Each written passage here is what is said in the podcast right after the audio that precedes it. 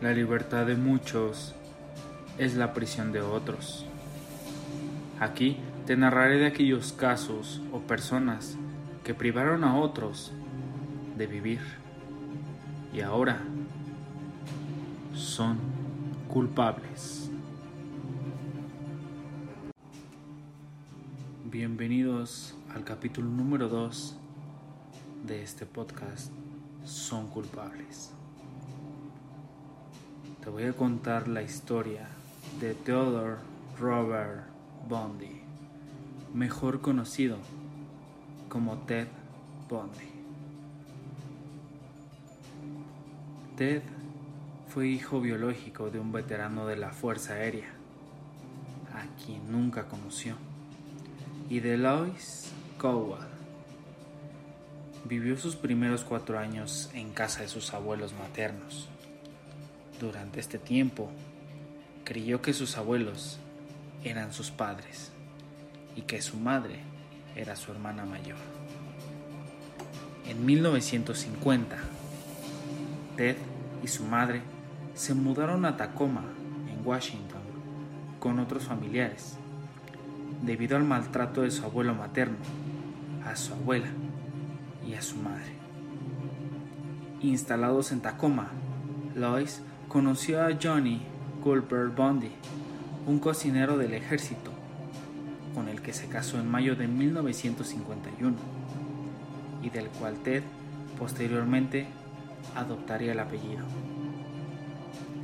El matrimonio tuvo cuatro hijos, pero Ted nunca creó un lazo afectivo con el marido de su madre.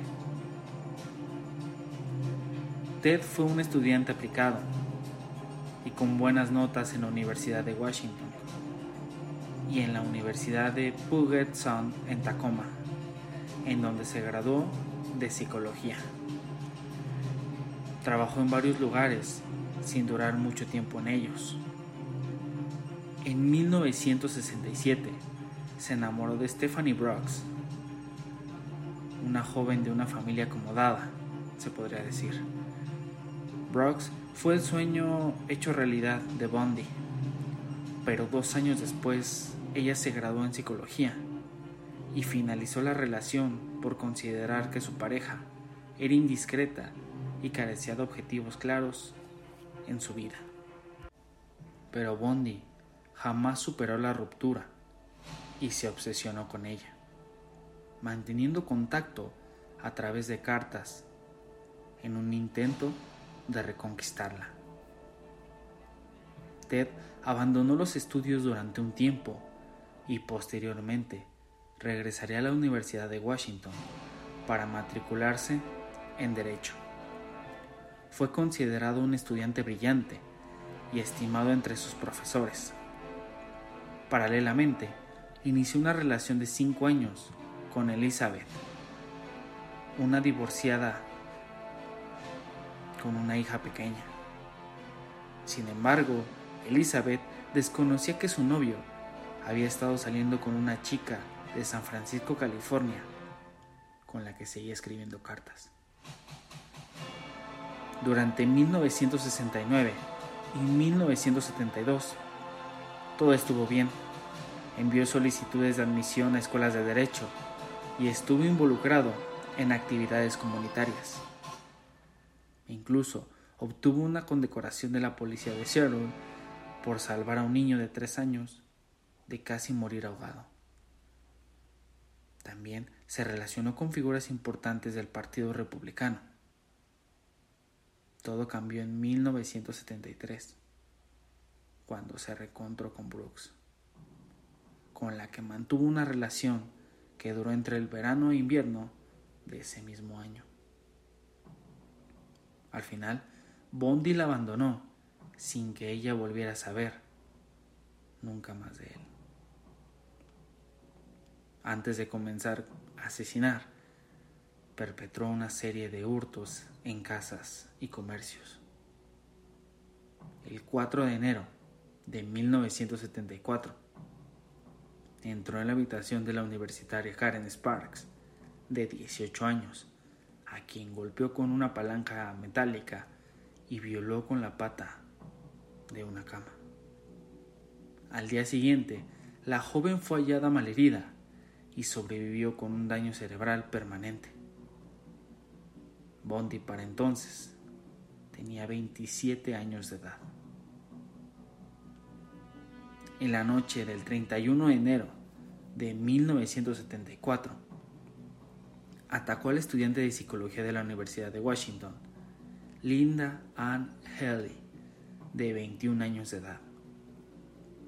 Bondi entró a su dormitorio, la dejó inconsciente con un golpe y la sacó de la escuela. Nadie notó la ausencia de la joven hasta el día siguiente. La policía no estableció ninguna conexión entre las dos agresiones y tampoco se hicieron mayores pruebas ni estudios de la escena del crimen. Los restos de Linda Ann fueron descubiertos un año después en una montaña cercana. Todo comenzaría durante el invierno y verano de 1974, donde desaparecieron varias universitarias y madres jóvenes.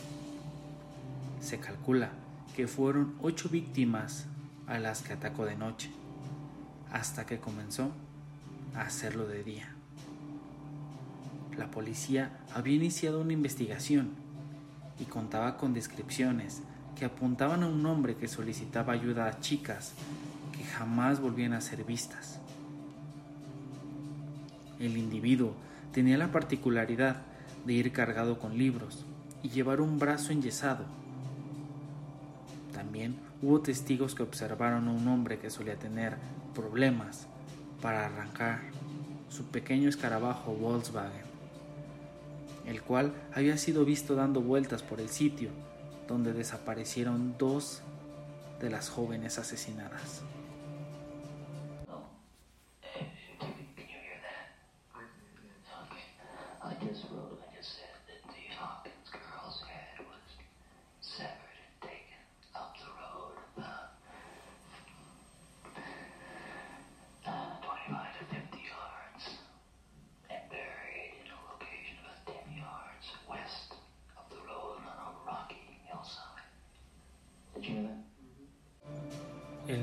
Febrero de 1974, Carol Valenzuela, de 20 años, desapareció de Vancouver, Canadá.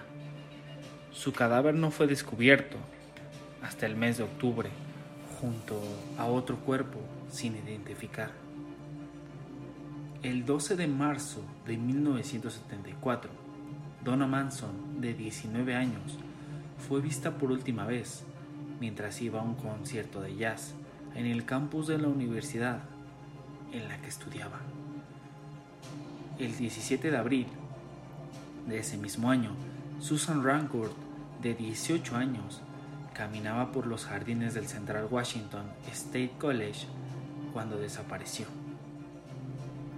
El 6 de mayo de 1974 desapareció Roberta Parks, de 20 años, quien había quedado con unas amigas para tomar un café, pero jamás llegó a su destino. Parks se encontró con un hombre aparentemente lesionado que le pidió ayuda para subir unas cosas a su vehículo, pero nunca más fue vista.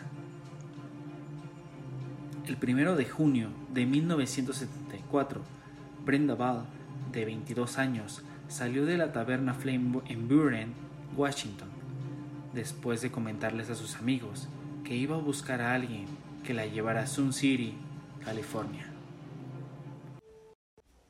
La última vez que la vieron, estaba hablando con un hombre con el brazo enyesado. Diecinueve días después, se descubrió que Ball nunca llegó a su destino.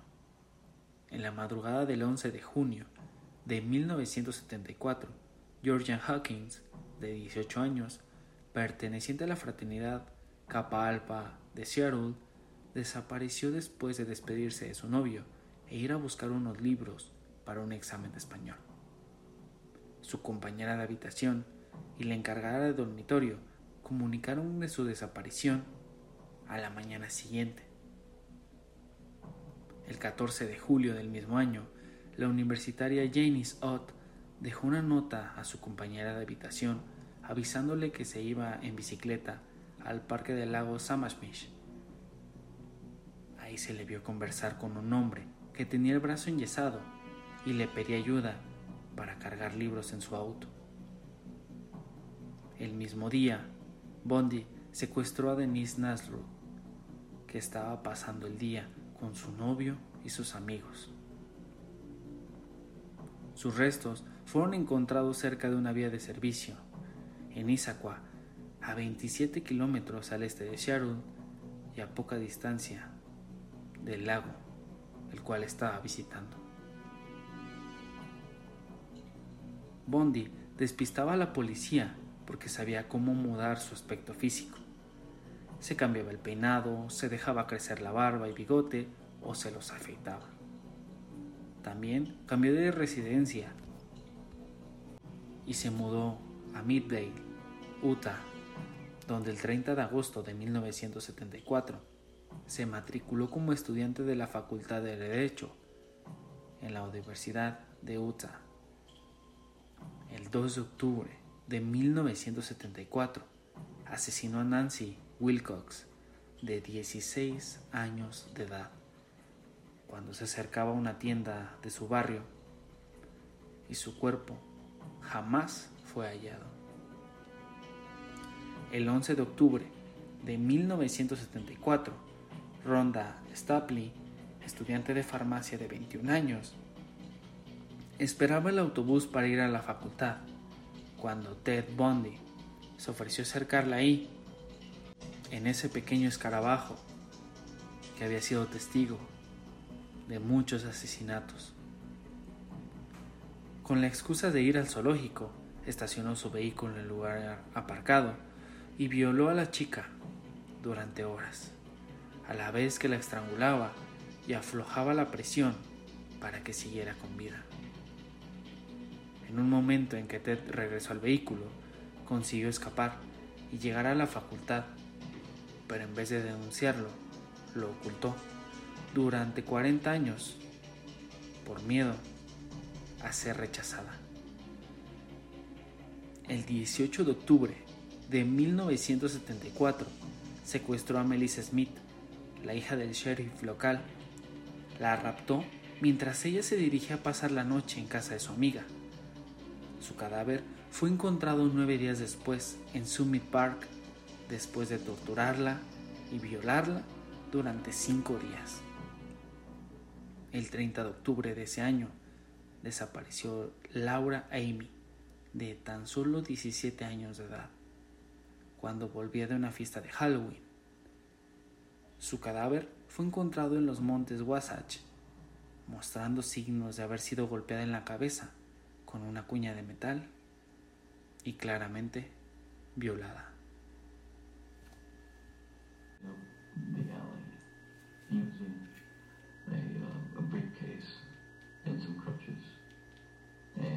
And walked down.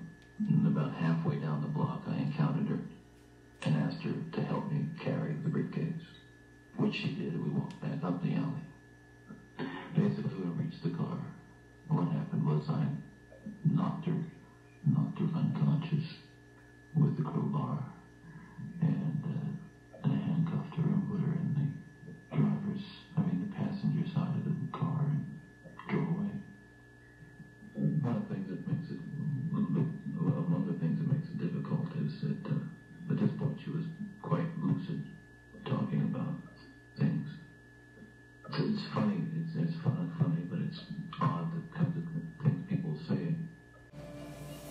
Policía inició una investigación y descubrió similitudes en el modus operandi de algunos asesinatos ocurridos en Washington. Entre ambas comisarías elaboraron un retrato robot del posible aspecto que tendría el asesino.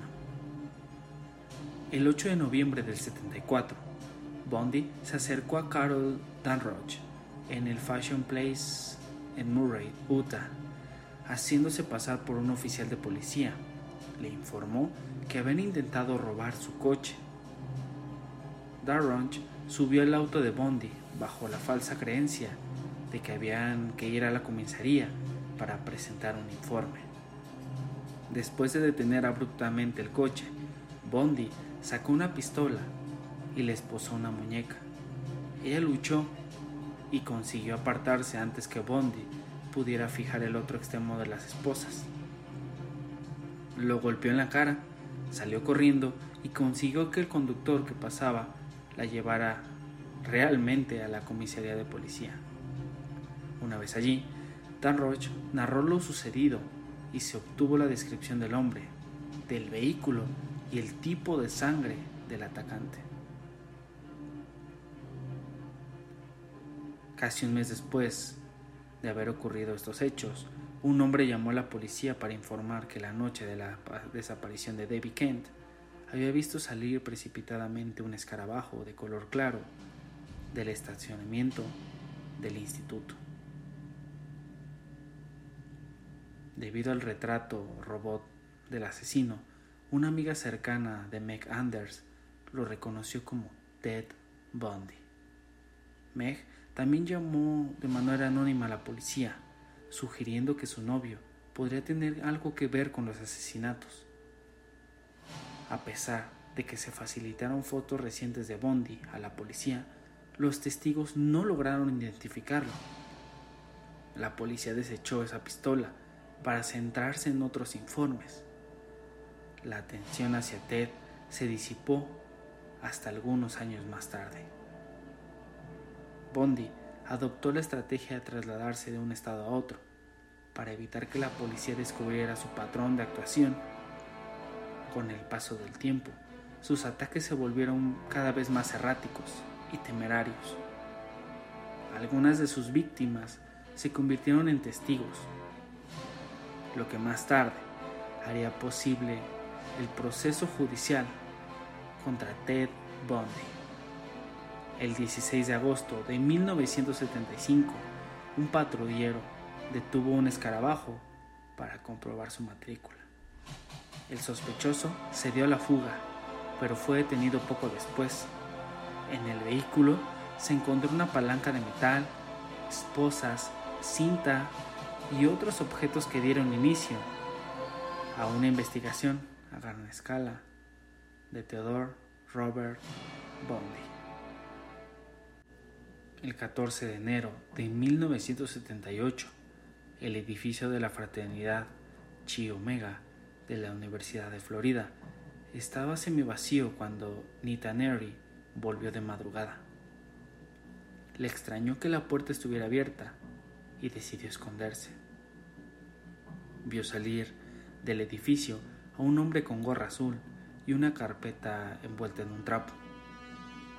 Creyendo que habían asaltado a la fraternidad, fue en busca de su compañera Karen Chandler a quien encontraría después tambaleándose por el pasillo gravemente herida.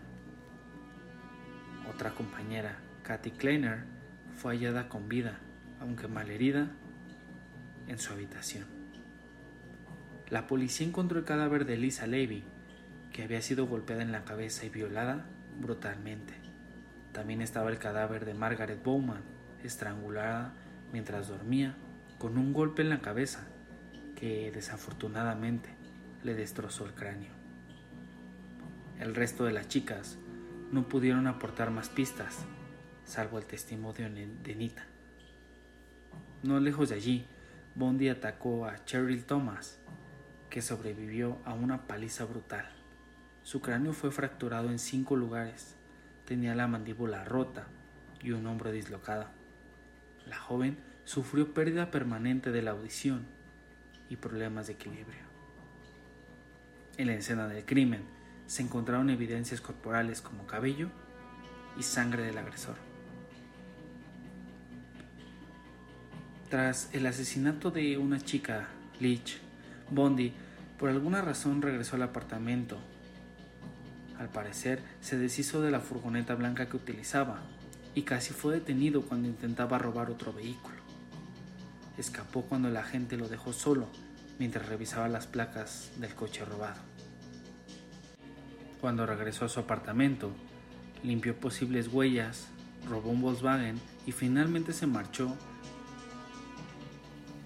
Tras algunos intentos de enfrentamiento con los empleados del hotel con relación a sus tarjetas de crédito, ya que habían sido robadas y denunciadas, Bondi fue a parar a Pensacola, Florida, donde las placas del auto robada, para su mala suerte, fueron reconocidas por el policía de patrulla, David Lee, que lo detuvo después de una corta persecución y una breve lucha. Era la tercera vez que era detenido por temas de tráfico. El 17 de febrero de 1978 se le tomó la declaración y reveló su nombre, ya que había dudas sobre su identidad, dado el diferente modus operandi observado en Florida. Bondi manifestó su descontento cuando el oficial de policía que le tomó sus datos preguntó cómo se escribía su nombre, ya que Bondi esperaba que todos lo sabrían. El 25 de junio de 1979, en Miami, Florida, se le juzgó por los crímenes de la fraternidad Chi Omega. Fueron nombrados como los delitos de la década y tuvieron tal impacto en la opinión pública que hicieron que gran parte de los estadounidenses consideraran que Ted Bundy era la encarnación del mal. Bundy prescindió de abogado y se defendió a sí mismo, pero las evidencias contra él eran aplastantes. Primero, el testimonio de Anita, que lo señaló como el hombre al que vio salir de la fraternidad con gorra puesta. Después, subió al estrado el odontólogo Richard, quien determinó que las marcas de dientes encontradas en el cuerpo de Levi coincidían con la dentadura de Bondi. Testigos de cargo y descargo fueron llamados por ambos lados. Para la defensa fue llamada Lois Bondi. Bondi lloró durante el testimonio de su madre, pero todo esto era fingido. Al jurado se le permitió escuchar los detalles del secuestro de Darroch. El 24 de julio de 1979, tras seis horas y media de deliberación, el jurado lo declaró culpable. Él escuchó el veredicto sin mostrar ninguna emoción, a diferencia de su madre, quien suplicó piedad. Bondi afirmó ser víctima de una farsa, de un juicio injusto y abusivo, por lo que no tenía que pedir clemencia por algo que no había cometido.